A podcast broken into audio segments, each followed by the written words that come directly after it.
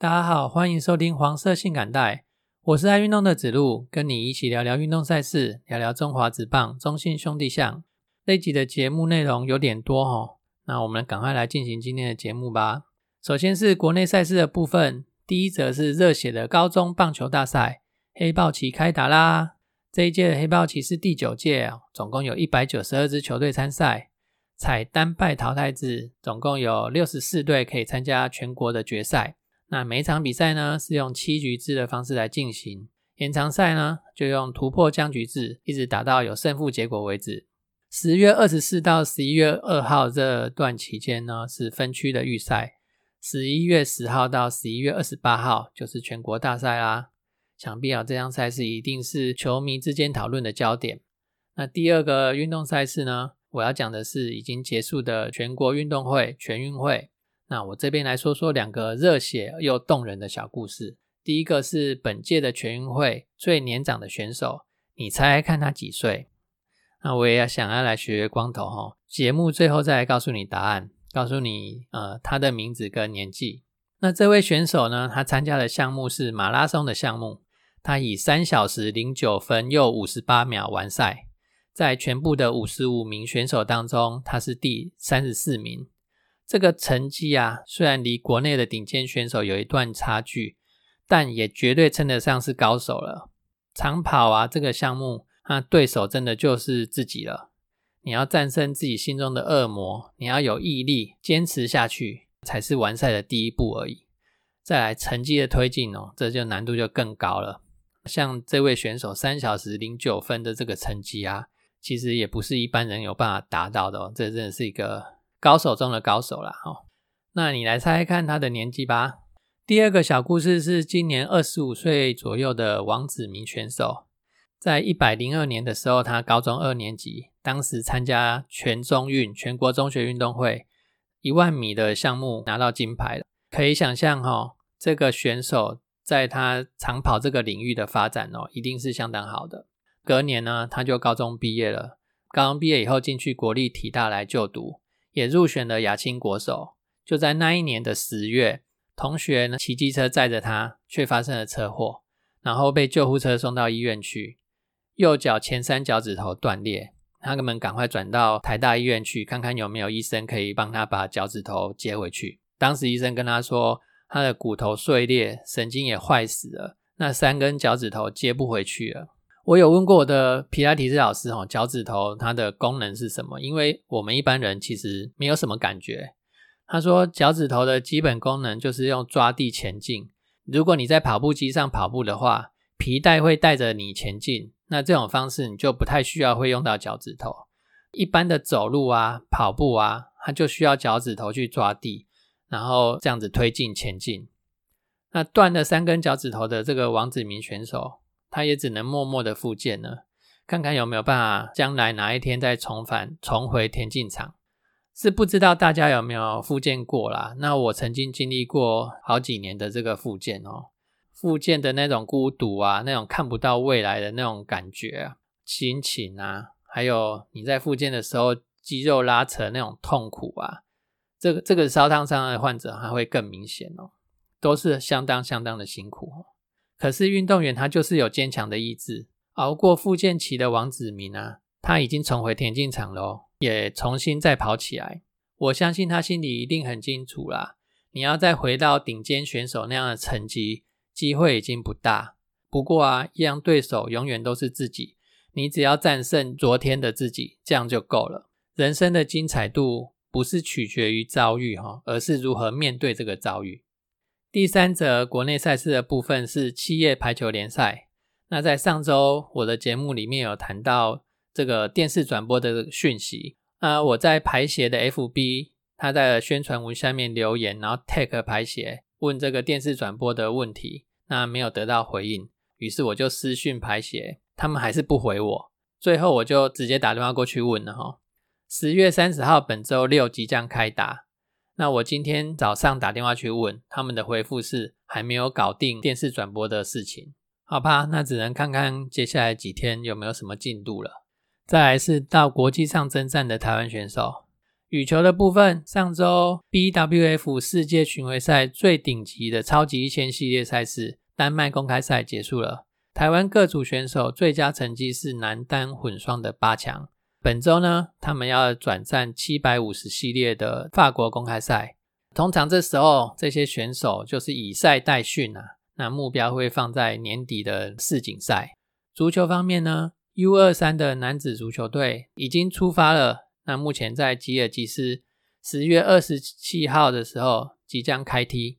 再来就是我的老本行网球啦。本周有十四个网球选手在世界各地征战，参加职业网球各站的赛事。十四个选手人数众多，没办法一个一个念完。其中傅红林选手他在埃及的赛事拿拿到会外赛的第一胜，然后葛兰乔安娜。他也在巴塞隆纳的会外赛拿下第一胜，再各取一胜呢，他就可以晋级到会内赛了。其他的选手方面，谢淑薇哈，啊本周也会在意大利参加 WTA 两百五十级的比赛，单双打都有打。我想这个比赛也是他以赛代训的其中一个比赛啊，目标会放在年终赛。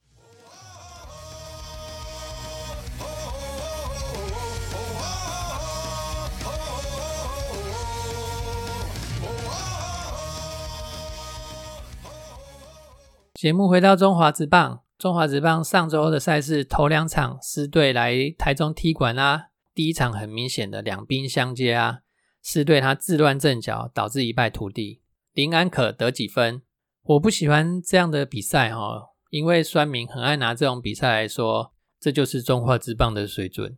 可是我不觉得这是中华职棒的水准，这只是众多比赛里面的一场而已。看好的一面呐，狮队前三局大乱，可是三局之后，他们不就也稳定下来了吗？对于蒙威尔的这个四坏球连发，哈，在指路黄色性感带里面，第五集的节目有把各队主力投手放在一起做个比较，十五名投手当中，BB 九值最糟糕的就是蒙威尔。对上他的比赛，好好的选球准没错。这场比赛，凯文拿到胜投，今年的第十二胜。个人单季最多胜哦，恭喜他！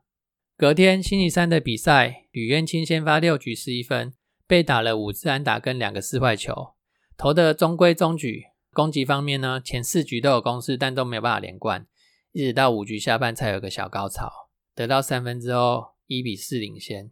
可是啊，第八局我们小黑不小心被对方制造出了一个大高潮啊，单局失掉五分。查了一下哈。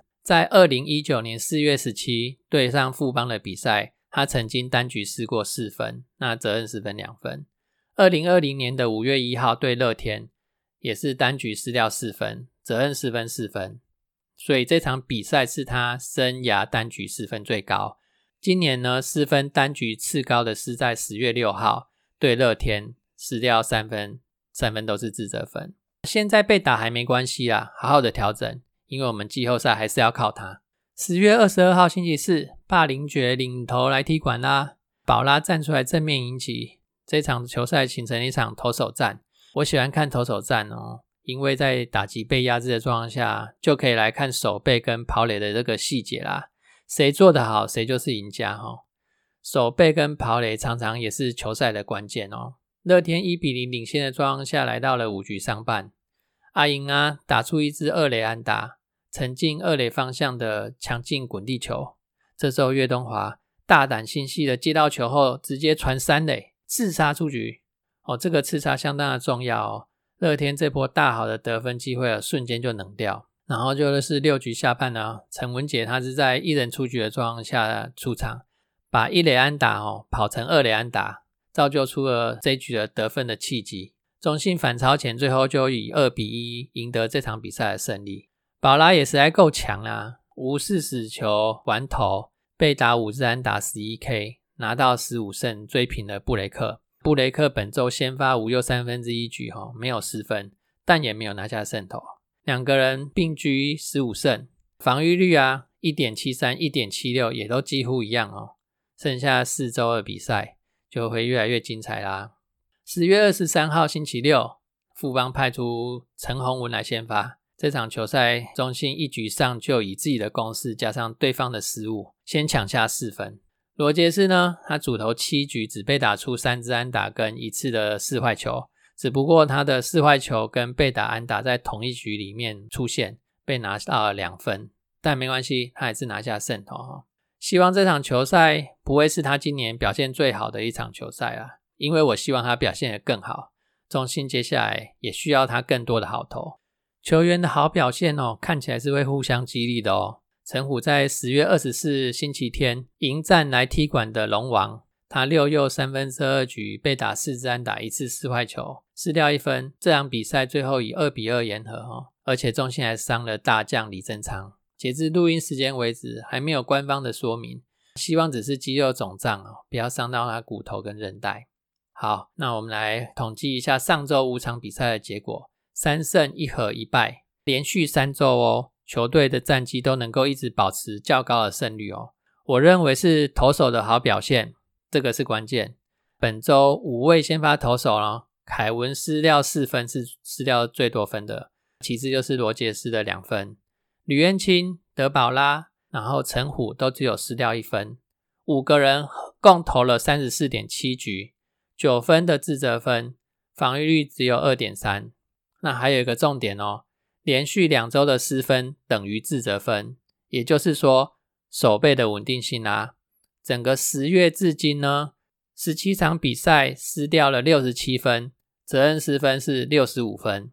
那我们来看看我们的竞争对手乐天桃园，十四场比赛失掉七十八分，自责分六十三分，相差了十五分哦。统一呢，十五场比赛失掉四十六分，有四十三分的自责分。有三分的这个差距。这单周的打击方面，前阵子打击低迷的这个二游防线啊，岳东华跟江坤宇这两周都有好的表现。上周的表现分别是三乘六四跟四乘一二，加妹四乘一七，文杰三乘五三，是单周打击表现较好的四位选手。打点方面呢，陈子豪六分，江坤宇四分，那得分陈子豪跟文杰都有得到四分。就是表现比较好的几个选手。本周的赛程方面，星期二、星期三要客场对味全跟统一。那星期五跟星期六呢，要客场对乐天二连战。星期天的时候变成主场来战统一。好，那接下来解答节目开始时的这个小问题。本届全运会年纪最长的选手，他的年纪是六十二岁，何信言选手，相当佩服他运动的精神。对我们节目有任何的批评指教跟建议的，欢迎你留言给我哦。谢谢收听。